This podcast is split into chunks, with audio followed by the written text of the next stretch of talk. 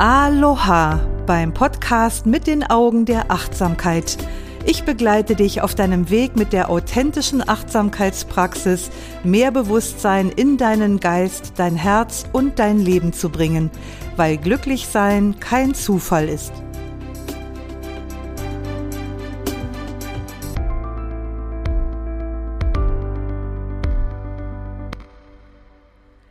Ich bin Doris Kirch, Achtsamkeitslehrerin und Ausbilderin und ich grüße dich ganz herzlich und ich freue mich, dass du wieder dabei bist, um diese Podcast-Folge von und mit mir zu hören.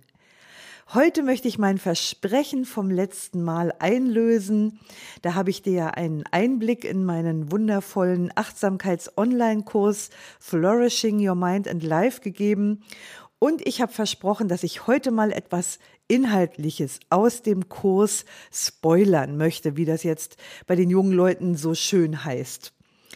Ja, und dann habe ich mal überlegt, was dich vielleicht besonders interessieren könnte. Und dann habe ich mich für das Video 9 entschieden.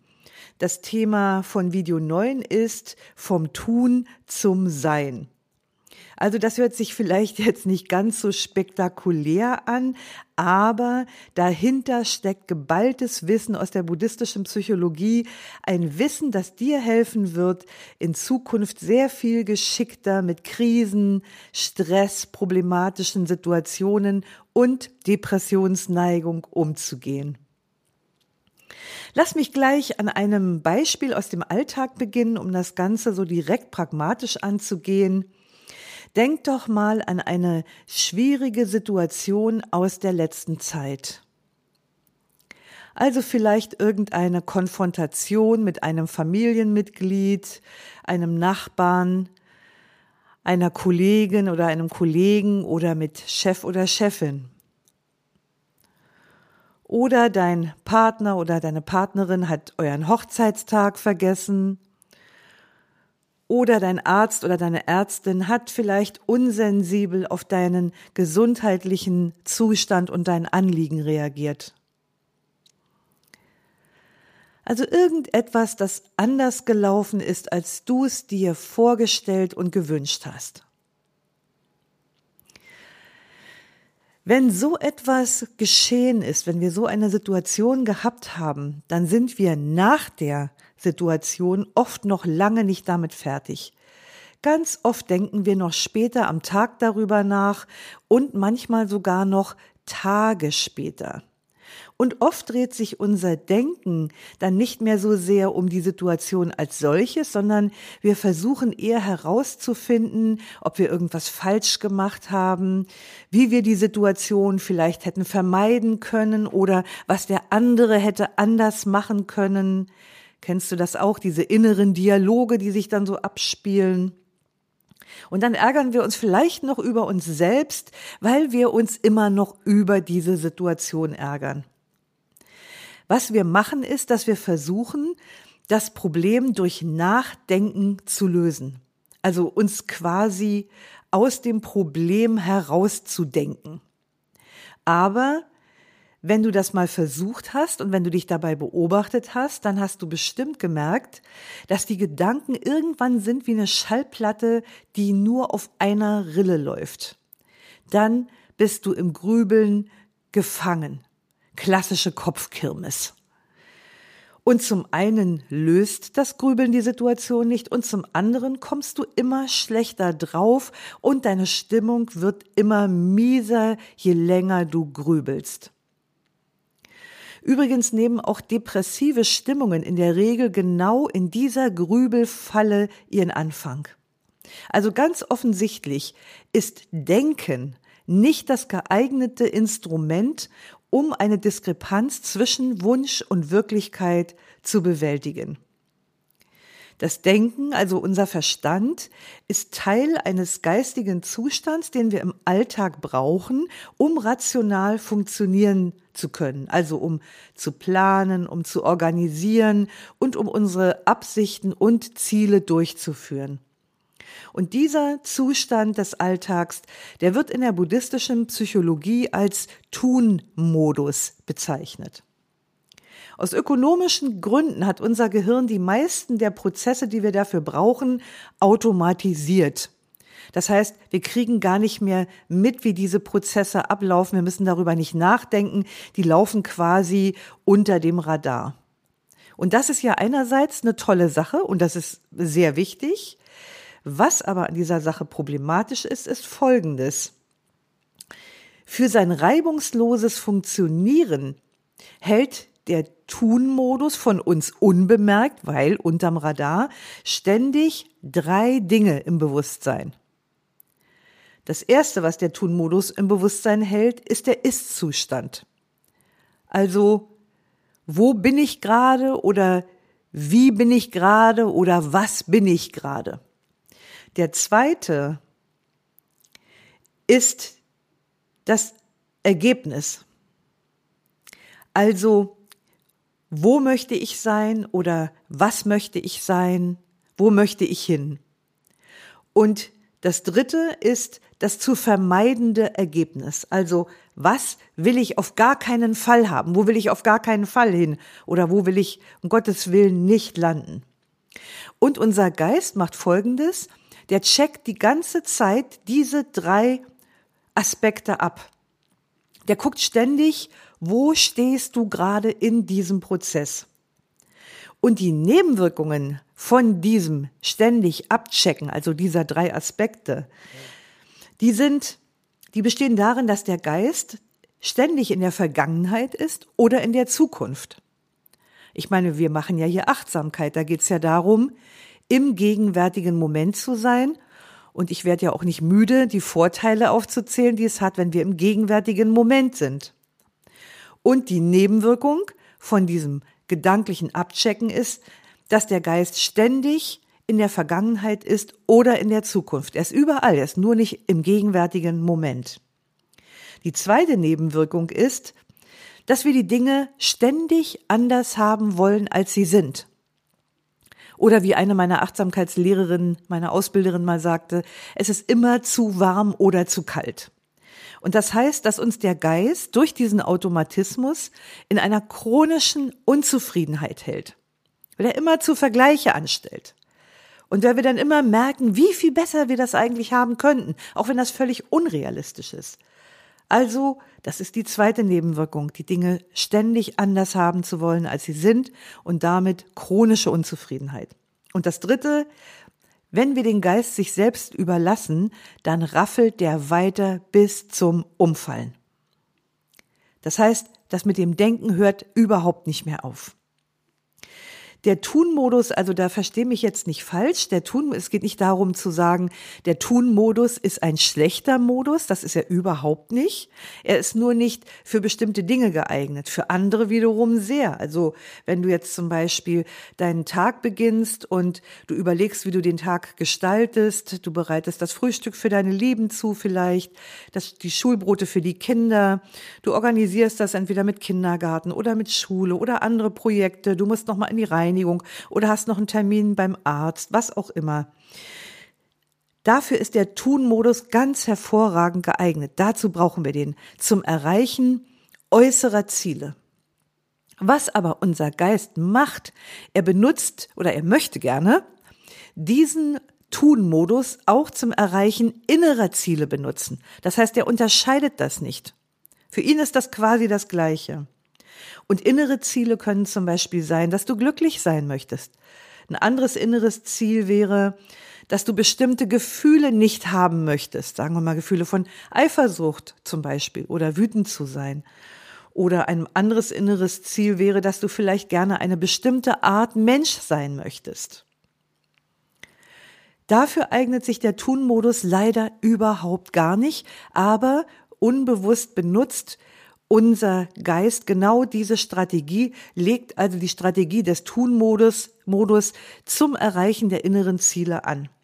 Also kurz gesagt könnte man sagen, im Tun-Modus haben wir ständig im Hinterkopf quasi den Status quo und wo wir nicht hinwollen, was wir nicht haben wollen. Und in dem Video vom, vom Flourishing-Kurs habe ich so ein Beispiel angeführt. Möchte ich jetzt gerne mit dir auch mal machen. Nämlich mal so zu gucken, wie fühlt sich das an, was da im Kopf abläuft. Also wenn der Kopf sozusagen, der Verstand, versucht, innere Ziele mit dem Tun-Modus zu erreichen. Wie fühlt sich das an? Sag dir jetzt ein paar Mal hintereinander die folgenden Sätze und gucke mal, wie sich das anfühlt. Der erste Satz ist, ich bin so unglücklich. Das ist der Status quo. Ich bin so unglücklich. Ah, wie fühlt sich das an? Der zweite Satz ist, ich wünschte, ich wäre glücklicher. Ich wünschte, ich wäre glücklicher. Wie fühlt das sich an? Oder wie fühlt sich das an? Und das Dritte, ich will nicht, dass diese belastenden Gefühle wiederkommen. Ich will nicht, dass diese belastenden Gefühle wiederkommen. Also wenn du mal genau hingeguckt hast, wirst du gemerkt haben, das fühlt sich alles nicht besonders gut an. Und so ist das tatsächlich. Der Geist macht uns sozusagen deutlich, permanent die Kluft zwischen soll und ist. Ja, da bist du und da könntest du sein. Und diese Kluft uns immer unter die Nase zu reiben, macht uns noch unglücklicher, als wir es vielleicht im Moment gerade sind. Und manchmal erkennen wir das und stoppen es. Aber oft unterliegen wir dem inneren Zwang, weiterzumachen. Und dann wird der Tun-Modus zum Modus des Getrieben oder des inneren Getriebenseins. Also der normale Tun-Modus kippt dann sozusagen und wird zum Modus des inneren Getriebenseins. Und das führt innerlich zu Stress und auch zu Gefühlen von permanenter Überforderung. Also wir sind quasi dauergestresst und wissen überhaupt nicht warum. Und was machen wir dann? Na, in der Regel verdoppeln wir erstmal die Anstrengungen, um da rauszukommen, weil wir das ja vom Tun-Modus kennen im Außen. Wenn wir eine problematische Situation im Außen haben, es wird irgendwas eng in unserer Organisation, dann legen wir einfach noch eine Schippe drauf und machen einfach ein bisschen mehr und beeilen uns ein bisschen mehr und schon sind wir aus diesem Desaster wieder raus. Aber machen wir das mit unseren inneren zu, äh, ähm, mit unseren mit unseren inneren Zielen, dann wird der innere Zustand immer mehr zum Problem.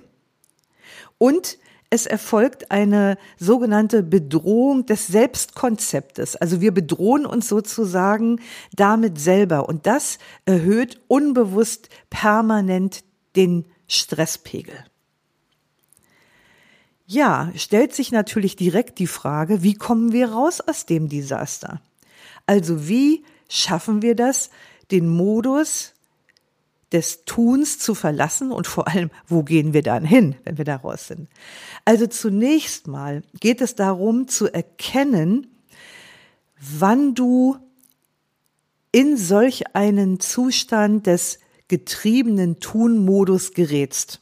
Also es geht darum zu erkennen, dass das passiert, wenn es passiert. Das ist ja auch wieder mal die klassische Definition von Achtsamkeit. Ne? Bemerken, was geschieht, während es geschieht. Und hier geht es eben ganz klar darum zu merken, boah, ich bin gerade eingerastet in diesem getriebenen Tun-Modus und versuche gerade meine innere Situation, meine innere Problematik mit dem Tun-Modus zu lösen und merke, wie sich das Desaster eigentlich mehr und mehr verschlimmert. Also, das erste Mittel rauszukommen ist erstmal zu erkennen, dass das passiert. Und das zweite ist dann, eine andere innere Haltung einzunehmen, das heißt, den Modus zu wechseln, um heilsamer mit der inneren Situation umzugehen. Und eine andere innere Haltung einzunehmen und in einen anderen geistigen Modus zu wechseln, heißt hier an dieser Stelle in den Modus des Seins zu wechseln. Und das ist der Modus der Achtsamkeit. Also nochmal, es geht darum, den getriebenen Tun-Modus zu erkennen und sozusagen einen Switch zu vollziehen in den Modus des Seins, in den Modus der Achtsamkeit. Deshalb vom Tun-Modus zum Sein-Modus lass mich noch mal ein paar Worte über die verschiedenen Modi verlieren, damit das so ein bisschen klarer wird. Also so ein paar Merkmale aufzählen. Merkmale des Tun-Modus zum Beispiel ist, der reagiert oft unbewusst automatisch. Habe ich ja schon gesagt, da läuft ganz viel unterm Radar. Wir nennen das ja auch den Autopiloten. Das ist ganz viel auf Autopilot geschaltet, damit es uns eben im Alltag nicht im Wege steht, damit wir nicht ständig über jeden Handgriff nachdenken müssen. Also reagiert oft unbewusst automatisch. Der Sein-Modus hingegen, der Achtsamkeitsmodus, da sind wir im bewussten Handeln. Wir sind uns bewusst, was wir tun, was wir denken, was wir fühlen. Dann wieder zurück zum Tun-Modus. Der Tun-Modus funktioniert durch Denken. Der Sein-Modus hingegen mehr durch Fühlen. Im Sein-Modus, also im Achtsamkeitsmodus, kommen wir ganzheitlicher mit uns in Kontakt. Also wir nehmen das, was da passiert, nicht nur über den Kopf wahr, nicht nur kognitiv übers Denken, sondern wir merken gleichzeitig auch, wie fühlt sich das an? Also wie fühlt es sich im Körper an? Und wir sind uns auch bewusst, welche Emotionen wir dabei haben. Also deshalb nenne ich das, dass wir ganzheitlicher mit uns in Kontakt sind, als nur über den Kopf. Also wir sind im Tun-Modus doch echt Kopffüßer. Ne? Ich habe das ja, glaube ich, schon mal irgendwo erzählt, diese äh, diesen kleinen Satz aus dem Buch Dubliners von James Joyce. Mr. Duffy lived a short distance from his body. Also Mr. Äh, Duffy lebt eine kleine Distanz weit von seinem Körper entfernt. So kann man sich das hier auch vorstellen. Also im Tun-Modus sind wir echte Kopffüßer. Der Tun-Modus konzentriert sich, wie ich schon, schon sagte, auf die Vergangenheit und auf die Zukunft. Da macht er ständig diesen Vergleich, diesen Soll-Ist-Vergleich während der Sein-Modus sich auf das Hier und Jetzt konzentriert, auf den gegenwärtigen Moment. Der guckt nicht, was war irgendwann mal und was wird möglicherweise irgendwann mal sein. Er sieht, was ist jetzt hier. Denn nur jetzt hier kann ich ja Entscheidungen treffen und handeln. Dann der Tun-Modus wieder, der versucht, unangenehme Erfahrungen zu vermeiden auch so ein Automatismus vom Tun-Modus. Wenn das unangenehm wird, sagt er, nix wie weg hier. Was macht der Sein-Modus? Wenn du dich schon ein bisschen in Achtsamkeit auskennst, weißt du, was der an der Stelle macht? Er stellt sich der Realität. Er läuft nicht weg, er guckt nicht weg, er verdrängt nicht, er stellt sich der Realität und sieht, so ist es jetzt gerade in diesem Moment. Der Tun-Modus will die Dinge immer anders haben, als sie sind. Der ist mit nicht zufrieden. Wie schon gesagt, dem ist das immer zu warm oder zu kalt. Und der Sein-Modus hingegen ist der Modus der Akzeptanz. Und Akzeptanz, da wäre ich ja auch nicht müde, das zu erklären. Akzeptanz bedeutet nicht, dass ich in Bausch und Bogen mit einer schlechten Situation einverstanden bin, sondern es bedeutet anzuerkennen, dass die Dinge jetzt hier, in diesem Moment sind, wie sie sind. Jetzt gerade hier. Ja, wieder zurück zum Tun-Modus. Der Tun-Modus ist total auf das fixiert, was getan werden muss. Was kann ich jetzt tun? Was kann ich jetzt machen? Und er nimmt dabei überhaupt keine Rücksicht auf unerwünschte Nebeneffekte. Also zum Beispiel, wenn wir uns in dem Geraffel selbst überfordern. Dadurch kommt das dann auch, dass wir so oft über unsere Grenzen hinausgehen, weil wir so verhaftet sind in diesem Raffelmodus, dass wir gar kein Gefühl mehr dafür haben, wie sich das anfühlt. Wir sind wirklich nur noch im Kopf. Wir denken unser Leben. Und der Sein-Modus wiederum, der bezieht das jeweilige Befinden mit ein und sorgt gut für sich.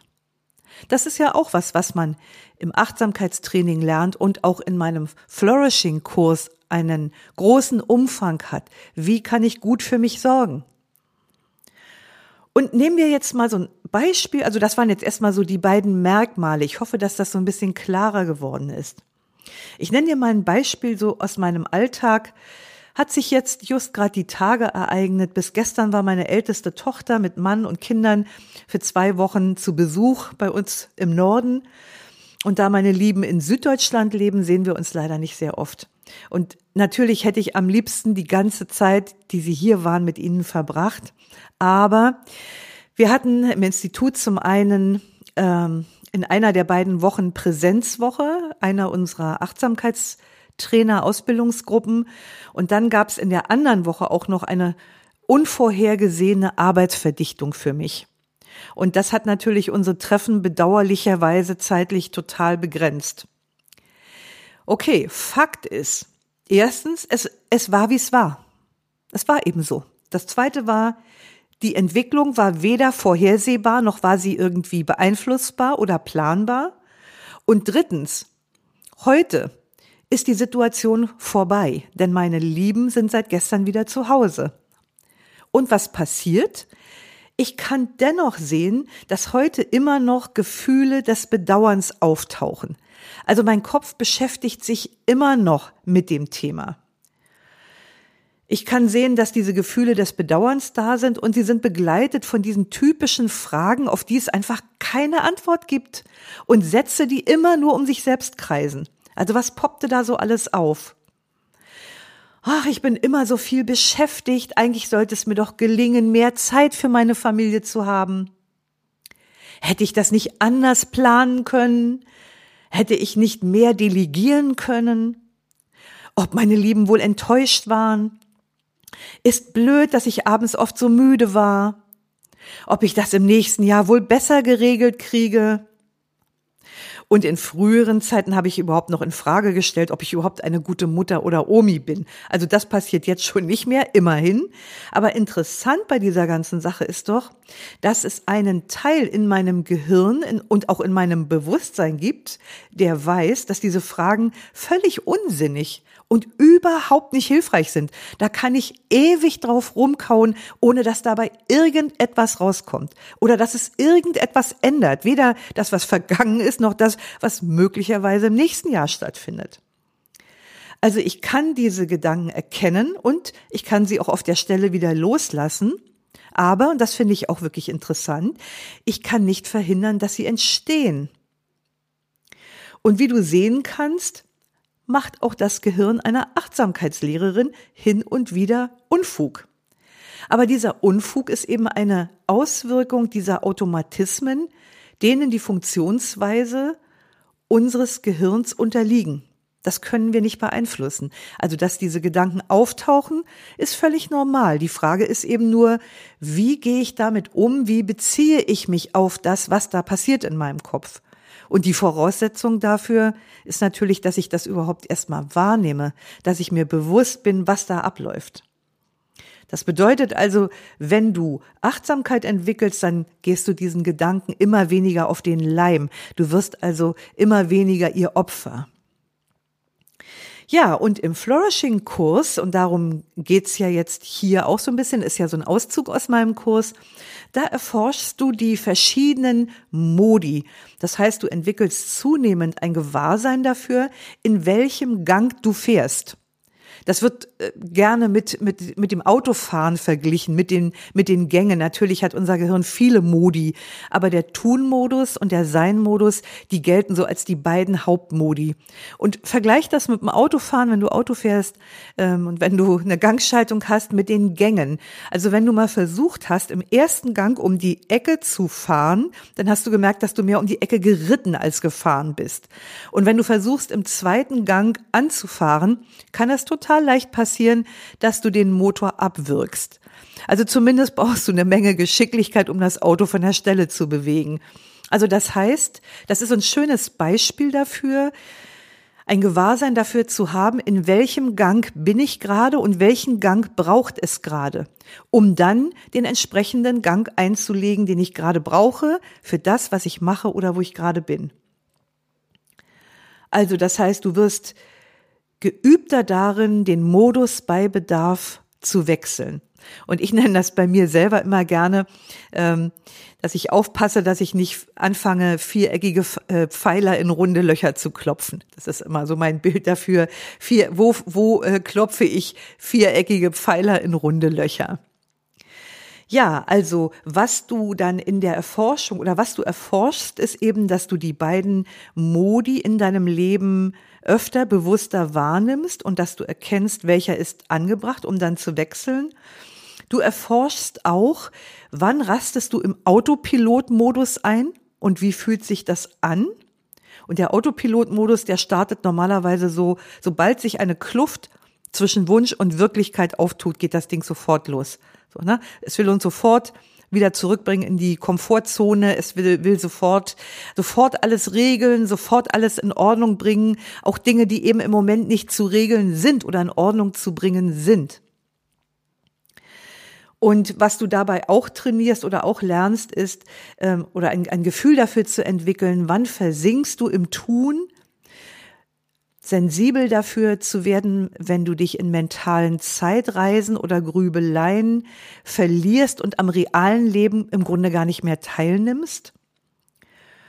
Du wirst auch sensibler in dieser inneren Erforschung, wann du bei unangenehmen Erfahrungen sofort auf Abwehr gehst oder wenn du dich darin verfängst, die Erfahrung zu verdrängen oder zu vermeiden, auch dann bist du gefangen im Tunmodus. Oder wenn du auch, wenn du in Vorstellungen ähm, darüber eingerastet bist, wie du zu sein hast oder wie du dich zu verhalten hast. Du wirst sensibler dafür zu merken, wo es dir an Freundlichkeit und Akzeptanz dir selbst gegenüber mangelt, wo du dich irgendwo verbeißt und gnadenlos wirst in der Verfolgung deiner Vorhaben. Und du wirst auch sensibler dafür, wo du diesen Zielen oder diesem Vorgehen deine Gesundheit und dein Wohlbefinden opferst und damit auch das soziale Zusammensein mit anderen. Ja, wie du sehen kannst, ist die Praxis der Achtsamkeit auch hier wieder mal ein wundervolles, pragmatisches Werkzeug für den Alltag. Das ist, die Praxis ist ein Weg, mit der du deinen inneren Sein-Modus kultivieren kannst, damit der so eine Gleichwertigkeit gegenüber dem Tun-Modus bekommt, denn im Alltag sind wir meistens im Tun-Modus. Und die Achtsamkeit unterstützt dich dabei, aus gewohnheitsmäßigen, automatischen Reaktionen auszusteigen.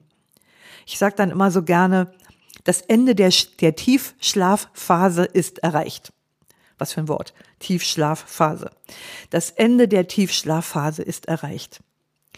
Ja, Ab heute weißt du also, dass es zwei Hauptmodi gibt, in denen dein Geist arbeitet, nämlich den Tun-Modus und den Sein-Modus. Und auch wenn der geschickte Umgang mit beiden geübt und trainiert werden muss, dann reicht manchmal schon das Wissen um die Vorgänge im Gehirn, um dann und wann mal nicht Opfer des Autopiloten zu werden und in Grübeleien zu versinken. Dass ich dein Bewusstsein dafür heute schärfen kon konnte, das freut mich wirklich sehr. Und wenn du mehr Achtsamkeit und ein systematisches, achtsames Gehirn entwickeln möchtest, dann freue ich mich, wenn du meinen Achtsamkeits-Online-Kurs Flourishing Your Mind und Life buchst. Du hast ja heute erfahren, was für tolle Sachen du dort lernen kannst und lernen kannst, sie umzusetzen. Ne? Das ist ja weniger ein kognitives Lernen, sondern wirklich ein Prozess, das mehr in deinen Geist und in dein Leben zu integrieren. Du findest den Kurs auf meiner Internetpräsenz unter www.doriskirch.de. Da kannst du ihn dann direkt buchen. Und wenn du meinen Achtsamkeits-Newsletter noch nicht abonniert hast, dann solltest du das schnellstens nachholen, damit dir jeden Montag deine Achtsamkeit Achtsamkeitsinspiration für die Woche kostenfrei und vollautomatisch ins Haus flattert. Das ist doch endlich mal ein sehr hilfreicher Automatismus. Ja, abonnieren kannst du den Achtsamkeitsnewsletter unter www.doriskirch.de backslash Newsletter. Und ich freue mich natürlich auch ganz doll, wenn du mir auf Facebook und Instagram folgst oder eins von beiden, würde ja auch schon reichen. Und dann kannst du mehr erfahren und mehr lernen rund um Achtsamkeit und buddhistische Psychologie. Und du findest mich auf Facebook und Instagram unter doris.kirch.achtsamkeit. Schön, dass du heute wieder mit dabei warst. Lausche, lerne, liebe und lass uns mit Leichtigkeit leben. Bis nächste Woche, deine Doris.